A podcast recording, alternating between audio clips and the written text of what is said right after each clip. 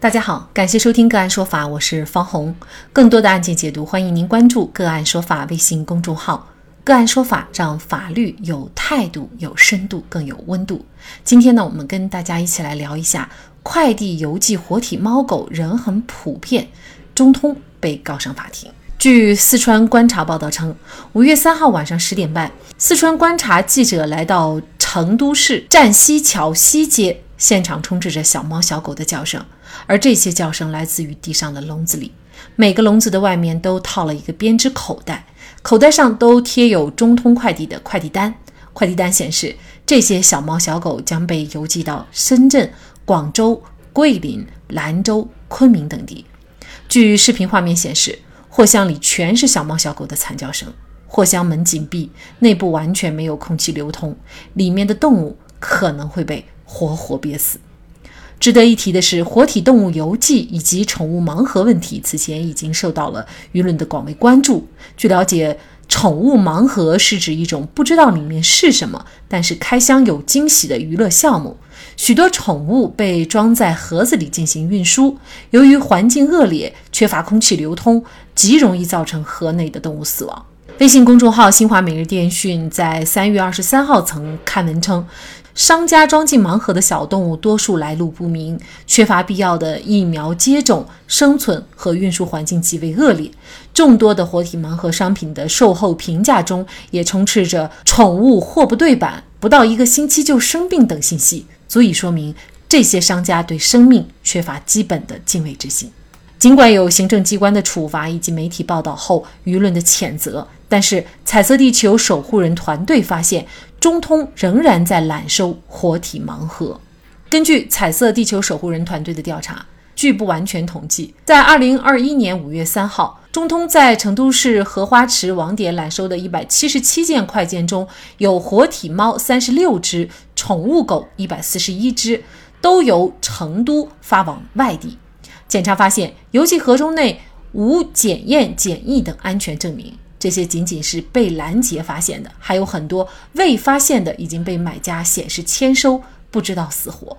为此，彩色地球守护人团队就中通快递股份有限公司违法寄递活体动物一事，向四川省成都市中级人民法院提起了环境民事公益诉讼，目前已经立案。彩色地球守护人团队请求法院判令被告立即停止揽收动物盲盒等违法承运活体动物的损害环境公益行为，判令被告就其揽收动物盲盒的公益损害行为，在全国主流媒体上向社会公众赔礼道歉，判令被告制定严格的揽收工作规范，并且保证在可控可见的情况下，彻底消除动物盲盒快递给公共利益造成的危害风险。判令被告清查现有的可追溯的动物盲盒的数量和造成的动物死亡数量等，以该数量为基础评估给生态环境造成的损失，并作出相应的赔偿。那么，目前快递揽收动物盲盒的情况到底是怎样的？为什么邮寄活体动物的行为仍然屡禁不止？这样的一场诉讼又是否能对目前的快递动物现状有根本性的扭转？就这一系列的问题，今天呢，我们就邀请彩色地球守护人团队成员苏薇和我们一起来聊一下。苏老师，您好。你好。嗯，感谢苏老师。那目前仍然是有快递在揽收动物盲盒，咱们彩色地球守护人团队了解的情况是什么样的呢？最近啊，呃，我们彩色地球守护人的团队志愿者呢，也是通过了各种渠道啊，包括咨询电商的客服、快递员、深入快递点进行暗访等等的方式。呃，我们了解到，其实目前还有很多的快递企业还是揽收寄递活体动物，还是比较普遍的。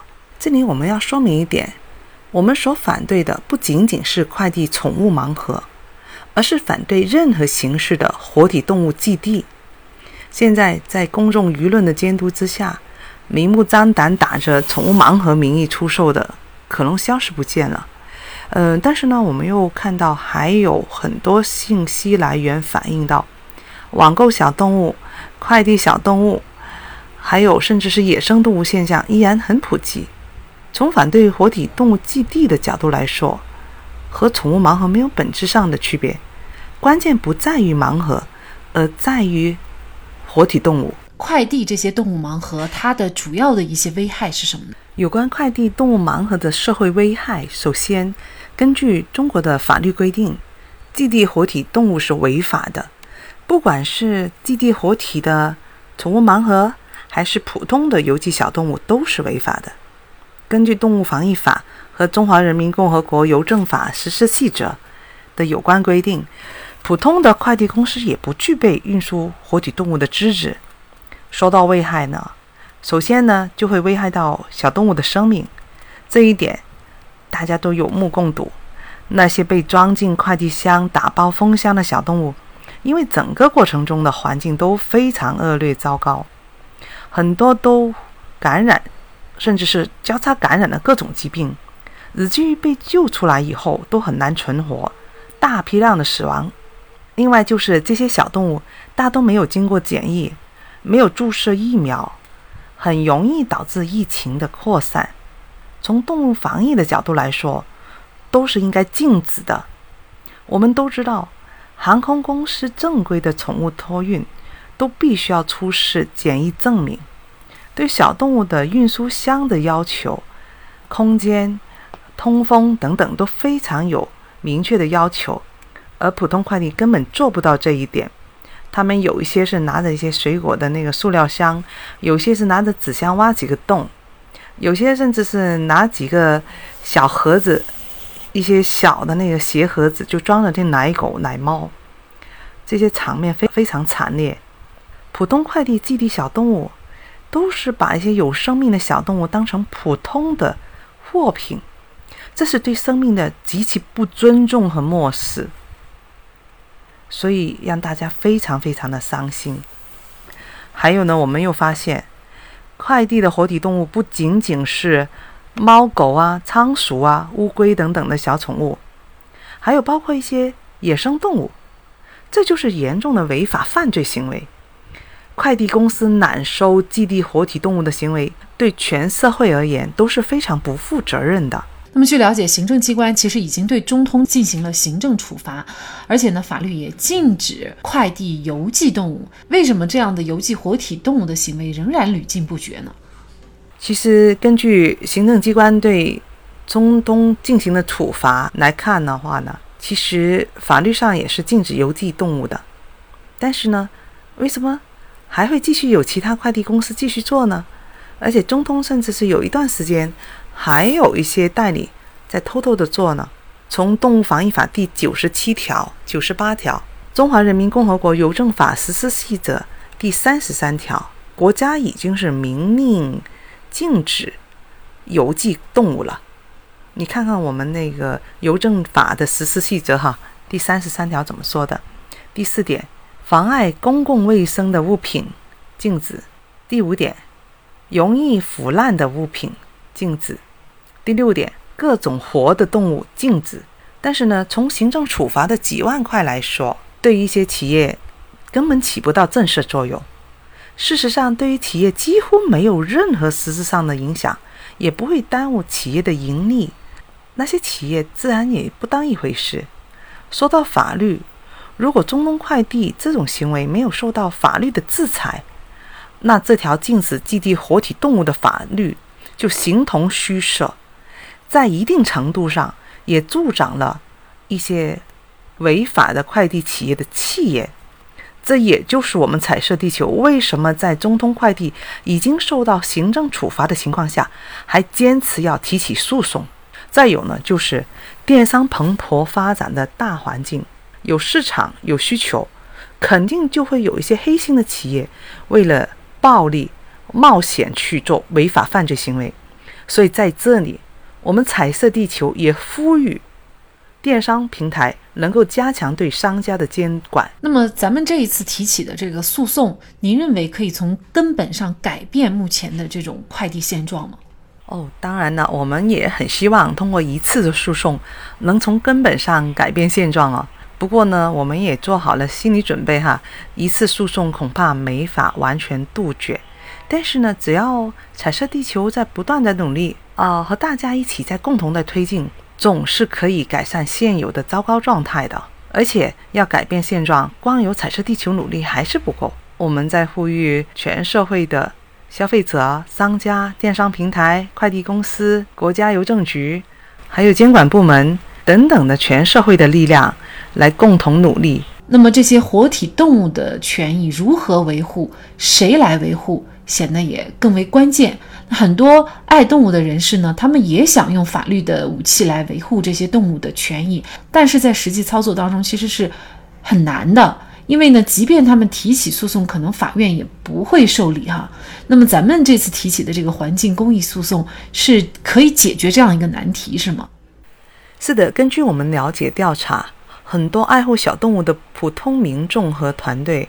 都是想用法律来维护动物权益，但他们反映就是说很难。即便是他们提起的诉讼，通常法院也不会受理。所以呢，今次彩色地球提起这个环境公益诉讼，就是为了解决这个难题，撕开一个口子。比如说，我们彩色地球提起这个环境公益诉讼，正是因为看到快递企业揽收寄递活体动物这种行为对环境。对公众利益是有损害的，而且还是违法的。我们说到道理越辩越明，法律越辩越轻，所以我们要利用现行的法律法规来去禁止这种违法行为。我们也致力于推动反虐待动物法、办理动物保护法、禁吃猫狗等等的相关法律。所以呢，我们现行的法律我们要好好利用好。比如，要是有一些快递公司，他们去寄递野生动物的话，那我们就拿起《野生动物保护法》来采取相关的法律行动，这是可以的。那要是猫狗保护方面呢？那现行的法律法规里面，我们有《治安管理处罚法》，有《城市的养犬条例》，有《动物防疫法》，我们还可以。呃，以这些虐待动物的行为，比如他们的一些图片、视频、网络的传播，能造成对我们这些爱心市民的健康和精神的损害，我们要提起赔偿。现行的法律法规赋予我们的权利，我们都可以利用起来。